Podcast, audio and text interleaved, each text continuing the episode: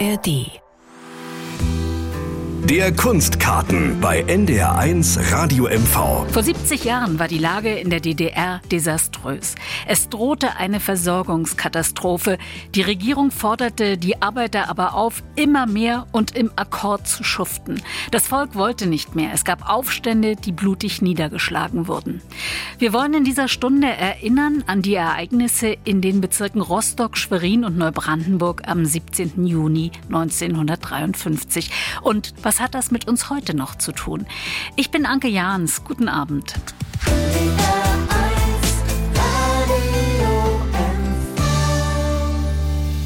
Der 17. Juni 1953 ist als zentraler Tag des Volksaufstandes in der DDR in die Geschichtsbücher eingegangen.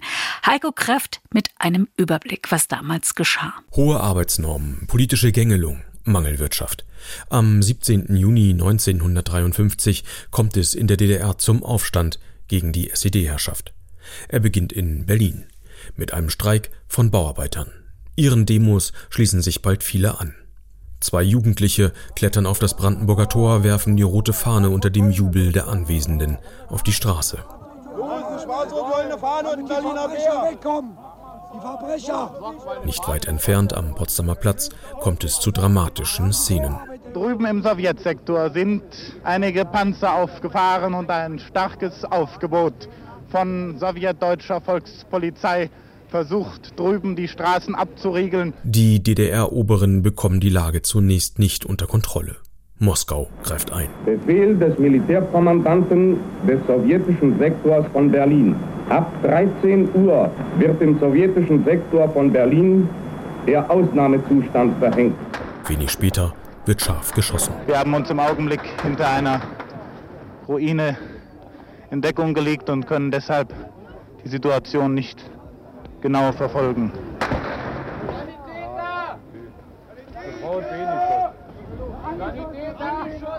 Soeben ist ein Mann, der angeschossen worden ist, von einem Wagen der Verkehrspolizei zurücktransportiert worden. Der Aufstand wird blutig niedergeschlagen. Insgesamt 55 Menschen sterben. Im DDR-Rundfunk behauptet Chefkommentator Karl Eduard von Schnitzler. Unter Missbrauch des guten Glaubens eines Teils der Berliner Arbeiter und Angestellten wurde von bezahlten Provokateuren, vom gekauften Abschaum der Westberliner Unterwelt ein Anschlag auf die Freiheit versucht. Propaganda. An der Unzufriedenheit der Menschen ist die SED selbst schuld. Sie verweigert freie Wahlen, unterdrückt die Meinungsfreiheit. Der Aufstand ist zudem, anders als von Schnitzler behauptet, kein Berliner Aufstand. An geschätzt 700 Orten der DDR wird die Arbeit niedergelegt. Etwa eine Million Menschen demonstrieren, auch in den Nordbezirken. Streikschwerpunkte sind dort die Werften zum Beispiel in Rostock. Der damalige Leiter des Werftschutzes, der ging dann aufs Dach vorne an der Pförtnerloge da am Werftor und versuchte da eine große Rede zu halten und Kollegen und Bürger und Genossen geht an die Arbeit und beruhigt euch, das wird alles werden und so weiter, aber den haben sie dann niedergeschrien oder mit Steinen beworfen, sodass der wieder verschwinden musste. Erinnerte sich der Augenzeuge Heinz Müller 2003. Selbst in kleinen Dörfern kommt es zu Protestaktionen, zum Beispiel in Muchow, bei Ludwigslust. Die Zeitzeugin Renate Dunker 2003. Erst haben sie hier in der Gaststätte die Bilder von Marx und Engels und Ulbricht da heruntergerissen. Und da war einer dabei und der hat sie verraten. Die hatten sich dann alle versteckt, alle in den Wiesen. Frau Lange hat ihnen dann Essen hingebracht. Jedenfalls waren sie ein paar Tage weg, so bis fünf Tage. Und dann hatte sich dieser Tumult gelegt und dann war das eher ruhig im Dorf. Andere haben weniger Glück. DDR-weit werden etwa 15.000 Menschen verhaftet. Auch der Graboer Gustav Boltzmann. Er kommt zunächst ins Gefängnis, nach Ludwigslust, dann nach Schwerin. Wir werden grundsätzlich nur nachts vernommen. Und dann eben dieses Zynische, wenn Sie bei der Vernehmung, nicht? Geben Sie zu, was Sie gemacht haben. Ich sage, was soll ich zugeben? Ja, angeblich hätten Sie das rausgekriegt. Wir hätten mit dem CIA Verbindung. Mensch, ich wusste damals gar nicht, was CIA war, die Idioten. Ja? Erinnert sich Boltzmann 2003. In Schauprozessen werden Tausende als angeblich faschistische Provokateure zu langen Haftstrafen verurteilt. Der spontane Aufstand vom 17. Juni 1953 scheitert. Freiheit und Demokratie bringt erst die friedliche Revolution im Herbst 1989. Was hat der Volksaufstand vor 70 Jahren in der DDR mit uns heute zu tun? Wie erinnern wir uns an die DDR? Ich habe versucht, das in Schwerin bei einer Zufallsumfrage auszuloten. Großflächig sind die Gesichter der Oberbürgermeisterkandidaten plakatiert. Auf dem Marienplatz geht es auch darum, für die Stichwahl zu mobilisieren. Wird der Oberbürgermeister von der SPD im Amt bleiben oder erstmals die AfD den Posten besetzen? Alle Altersgruppen und sozialen Schichten mischen sich hier im Zentrum von Schwerin. Was wissen Sie über den Volksaufstand in der DDR vor 70 Jahren? 17. Juni 53, nein. Ich bin erst 88er Baujahr, wird schwierig. Schatz, 17. Juni? Keine Ahnung, kann ich jetzt nichts sagen. Weiß ich nicht. Äh, war das nicht diese Demo? Ich weiß nicht mehr genau, was das war, aber irgendeine Demo. Nur jeder siebte Ostdeutsche zwischen 14 und 29 kann mit dem historischen Datum was anfangen. So eine Umfrage der Bundesstiftung Aufarbeitung. Ich frage 20 junge Leute, 19 Mal ist die Reaktion Schulterzucken. Ich konzentriere mich nun auf diejenigen, die 1953 schon gelebt haben könnten. Ein älterer Mann, der alle paar Schritte mit seinem Rollator Halt macht, kann sofort erzählen, was am 17. Juni geschah. Ja, es hat ein Panzer aufgefahren, es gab ja auch Tote. Man muss sagen, glücklicherweise bloß dreistellig. Es hätten noch mehr sein können. Und, äh, Panzer schießen, einer wurde überrollt. Ich erzähle das aber gerne jüngeren Leuten, wenn ich mal so die Gelegenheit habe und so. Ne? Viele sagen auch, das interessiert mich nicht, du musst in die Zukunft blicken, das stimmt auch auf eine Art. Und nicht in der Vergangenheit, aber ich, ich finde, das gehört dazu. Der Mann mit dem Rollator ist gar nicht gut auf die DDR zu sprechen. Ich bin Opfer gewesen und habe viele Jahre in DDR-Knästen leider, leider zugebracht. Und dabei auch meine Gesundheit ruiniert. Es sind sehr persönliche Geschichten, die mir die älteren Menschen erzählen.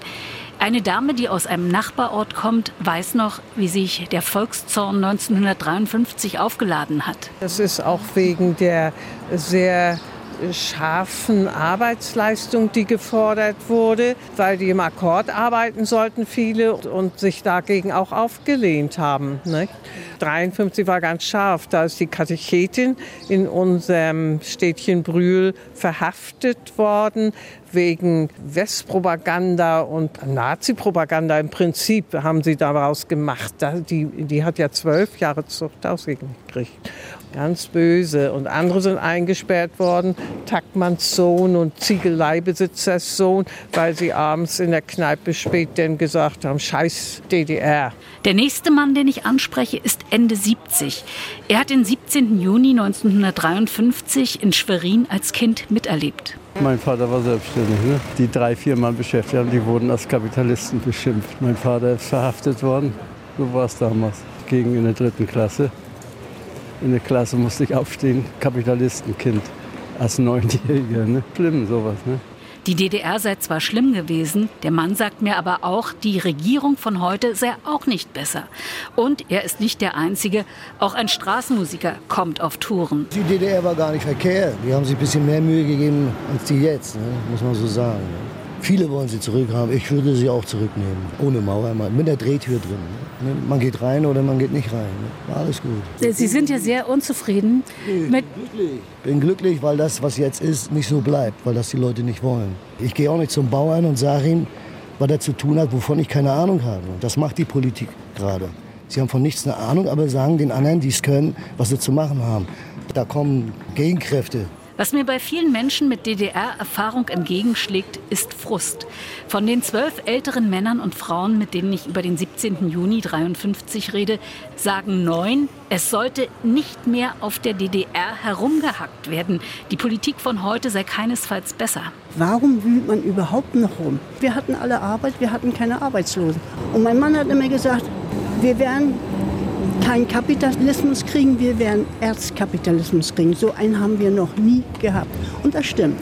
Wir hatten in Schwerin 22 Großbetriebe, von denen gibt es keinen einzigen mehr. Eine ganze Welle an Wut, ausgelöst von meiner ganz harmlosen Frage, was wissen Sie über den 17. Juni 1953?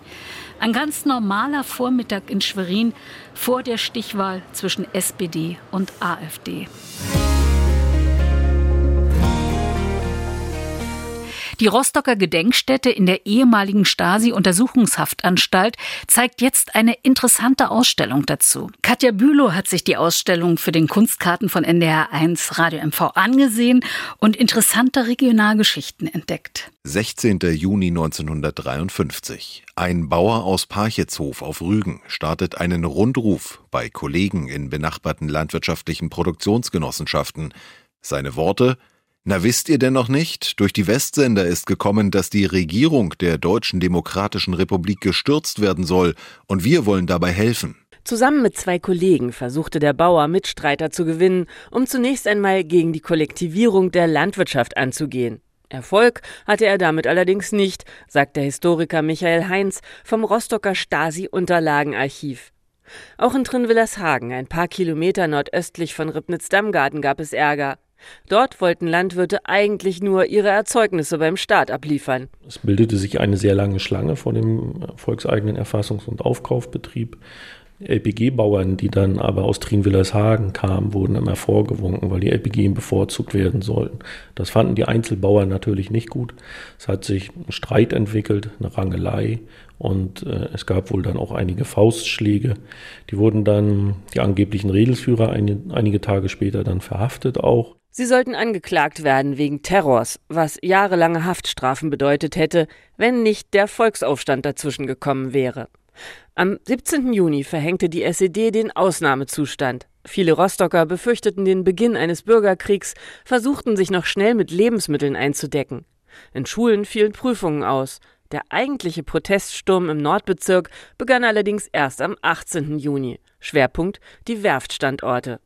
Michael Heinz blickt zurück. In Wismar wurde zum Beispiel die Matthias-Thesen-Werft bestreikt, aber auch das Press- und Schmiedewerk Hein Fink, VIB Stahlbau äh, wurde bestreikt, alles am 18. Juni. Äh, hinzu kam dann Stralsund, auch ein, als ganz wichtiger Brandherd des Volksaufstands, möchte ich sagen. Dort haben auch verschiedene Betriebe gestreikt, vor allem auch wieder im Schiffbausektor. Also die Volkswerft ist am 18. Juni in der Frühschicht fast komplett in den Streik getreten.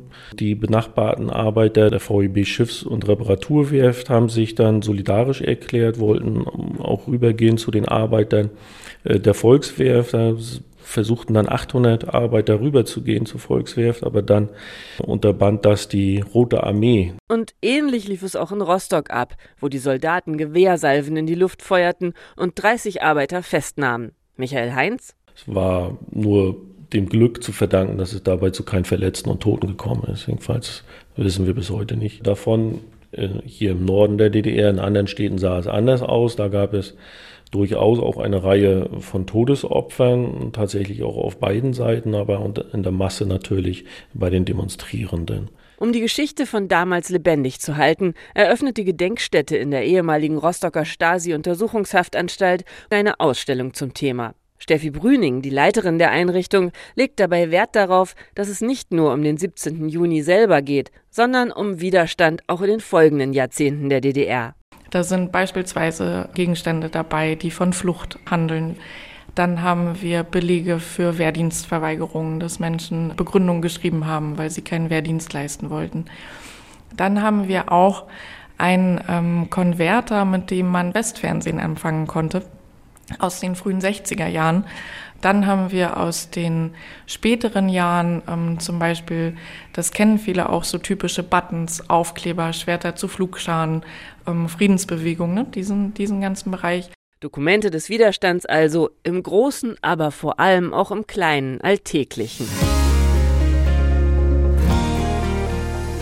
Wir bleiben bei regionaler Zeitgeschichte zum Volksaufstand im Juni 1953 in der DDR. Die Rostocker Ausstellung dazu ist auch zustande gekommen, weil Zeitzeugen daran mitgearbeitet haben.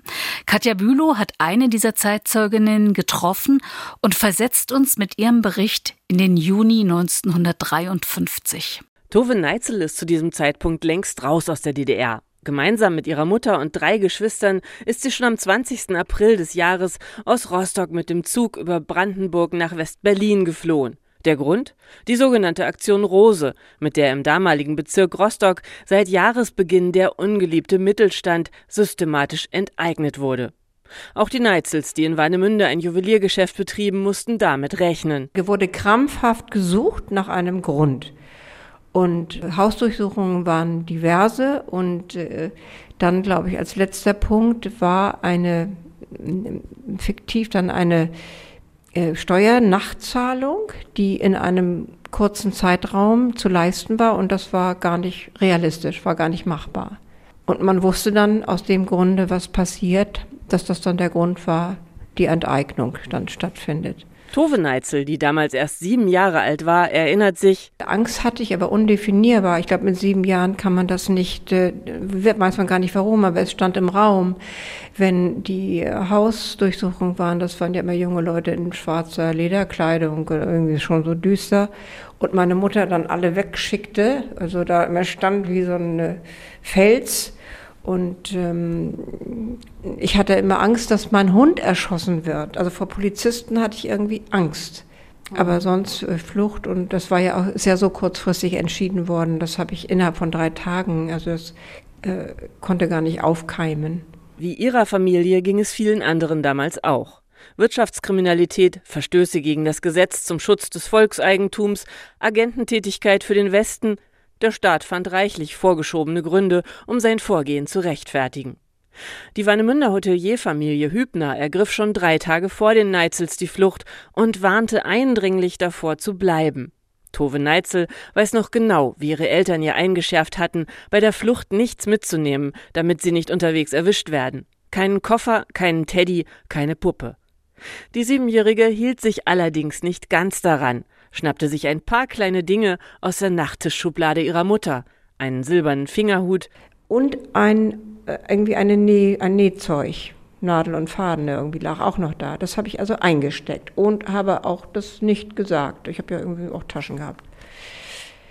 Ähm, und dann war ein Moment im Lager, dass meine Mutter sagte, oh, jetzt ist der Knopf abgefallen, jetzt habe ich noch nicht mal mehr Nähzeug. Oh, habe ich gedacht, ich hab, ich hab. Und da kam, da kam das zum Tragen. Dabei war das sehr nützlich. Vorher allerdings auch sehr gefährlich für die gesamte Familie.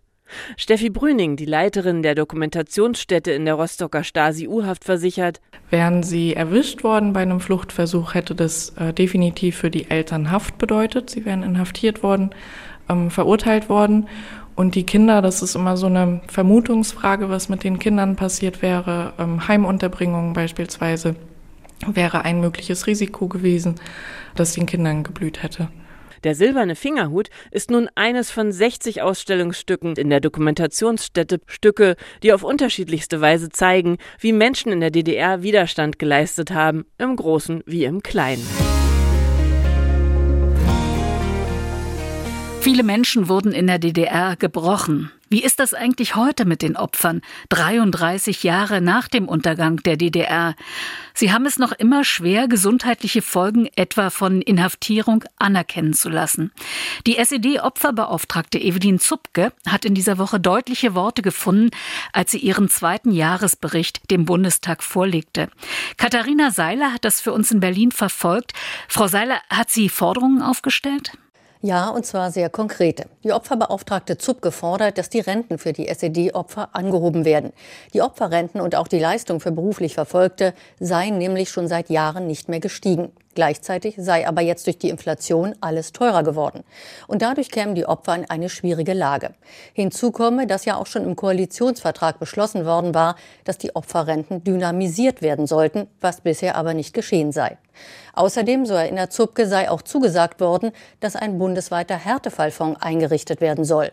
Bisher sei aber auch da nichts passiert. Es sei noch nicht einmal geklärt, welches Ressort eigentlich zuständig sei, kritisiert die SED-Opferbeauftragte Evelyn Zupke. Das ist ja schon mal eine heftige Kritik. Hat Frau Zupke noch weitere Forderungen? Ja, und sie beklagt, dass es für die SED-Opfer extrem schwer sei, dass ihre gesundheitlichen Schäden aufgrund der Repression überhaupt anerkannt würden. Teilweise würden Behörden sogar bereits anerkannte Schäden wieder aberkennen. Und deswegen fordert sie ein völlig anderes Verfahren zur Anerkennung. Und zwar angelehnt an das Verfahren, das auch für Soldaten nach einem Auslandseinsatz gilt. Wenn nämlich bei ihnen ein bestimmtes Krankheitsbild festgestellt wird, wie beispielsweise eine posttraumatische Belastungsstörung, und sie gleichzeitig eine Repressionserfahrung nachweisen könnten, wie eine politische Haft, dann werde automatisch ein ursächlicher Zusammenhang als gegeben angesehen und die Gesundheitsschäden anerkannt. Und dafür, so fordert Zupke, müssten die Gesetze jetzt entsprechend geändert werden. 33 Jahre nach dem Ende der DDR haben es Opfer immer noch sehr schwer, ihre Ansprüche geltend zu machen. Viele Menschen verließen im Jahr 1953 die DDR, aber auch nicht nur wegen des Volksaufstandes.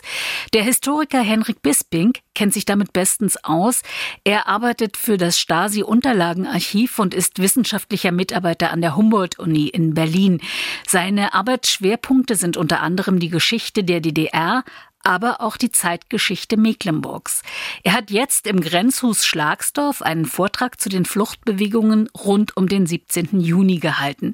Frank Bräuner hat mit Henrik Bisping gesprochen und wollte zunächst von ihm wissen, welche Besonderheiten es im Fluchtjahr 1953 gab. Das Jahr 1953 war ein besonderes Fluchtjahr, wobei man dazu sagen muss, Fluchtbewegungen aus der DDR gab es von Anfang an direkt 1949 nach der Staatsgründung. Nur waren die Fluchtzahlen im Jahr 1953 fast doppelt so hoch wie in den Vorjahren. Und das war schon ein besonderes Jahr. Und die höchsten Fluchtzahlen hatten wir im März 1953 mit äh, über 50.000 Menschen, die äh, in der Bundesrepublik ankamen. Der Zusammenhang besteht darin, dass es ähm, im Zusammenhang mit dem Aufbau des Sozialismus, dem verschärften Kurs, alle möglichen repressiven Maßnahmen gegen die Bevölkerung gab, die dazu geführt haben, dass immer mehr äh, DDR-Bürger ihr Land verließen. Dazu zählte zum Beispiel die forcierte Kollektivierung der Landwirtschaft, die Kirchenpolitik und die ähm, Drangsalierung gegen die Schüler, die sich in der jungen Gemeinde engagiert haben. Dazu zählte aber auch die Tatsache, dass man die Schwerindustrie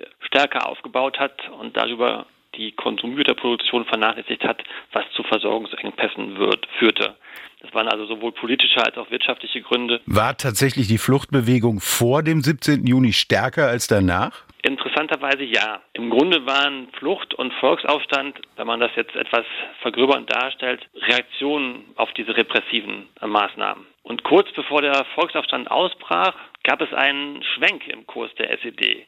Denn die Moskauer Führung, die DDR war ja in der Zeit noch ganz stark abhängig von der Sowjetunion, die Moskau-Führung hat gesagt, stopp mal, ihr, ähm, ihr seid zu scharf in eurer Politik, euch laufen die Leute davon. So geht das nicht weiter. Die Führungsriege der SED wurde nach Moskau einbestellt. Denen wurden die Leviten gelesen und sie wurden zu einer Kursänderung gezwungen. Und am 9. Juni, also eine gute Woche vor dem Volksaufstand, nahm die SED eine ganze Reihe der politischen repressiven Maßnahmen zurück. Kam das jetzt zu spät oder wurde das als Zeichen der Schwäche von den Menschen ausgelegt? Es hatte, es hatte, es hatte eine doppelte Folge. Ne? Zum einen gingen die Fluchtzahlen zurück, also und zwar tatsächlich auf die Hälfte in der zweiten Jahreshälfte 53. Und insbesondere gingen die in den Bereichen zurück, die vorher von den scharfen Maßnahmen besonders betroffen waren. Also bei den Landwirten zum Beispiel. Da haben wir einen Rückgang ähm, um 90 Prozent, wenn man die zweite Jahreshälfte mit der ersten Jahreshälfte verglich. Gleichzeitig war es aber ein Zeichen von Schwäche. Und eine Maßnahme nahm man nicht zurück, nämlich die kurz zuvor beschlossene Erhöhung der Normen, der Arbeitsnormen. Von der waren überwiegend Arbeiter betroffen.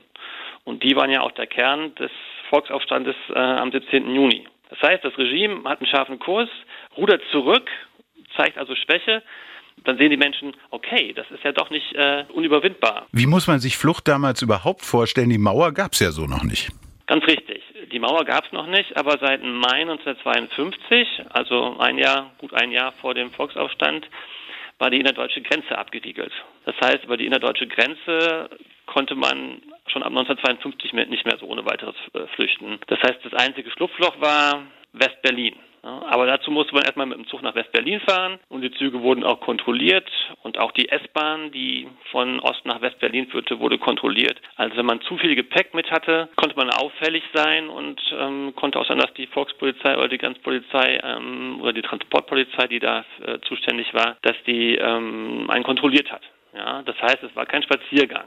Es war viel, viel einfacher natürlich als nach dem Mauerbau, aber ähm, es war doch mit einer gewissen Gefahr verbunden. Und wenn man bei einer Kontrolle erwischt wurde und man sah, oh, der hat irgendwie seine ganzen Zeugnisse mitgenommen und irgendwelche Wertsachen, dann lag natürlich der Verdacht nahe, dass das keine Urlaubs- oder Besuchsreise war, sondern eine Flucht. Insofern hat man für diese Phase zwischen 1952 und 1961 ja so eine Art Mittelding zwischen einfach über die Grenze und wie vor 52, aber eben noch nicht die, die tödliche Gefahr, die bei einer Flucht über den, die Mauer oder die in der deutsche Grenze nach 61 drohte. Das war der Kunstkarten von NDR1 Radio MV mit Erinnerungen an den Volksaufstand am 17. Juni 1953 in der DDR. Am Mikrofon verabschiedet sich Anke Jahns. ARD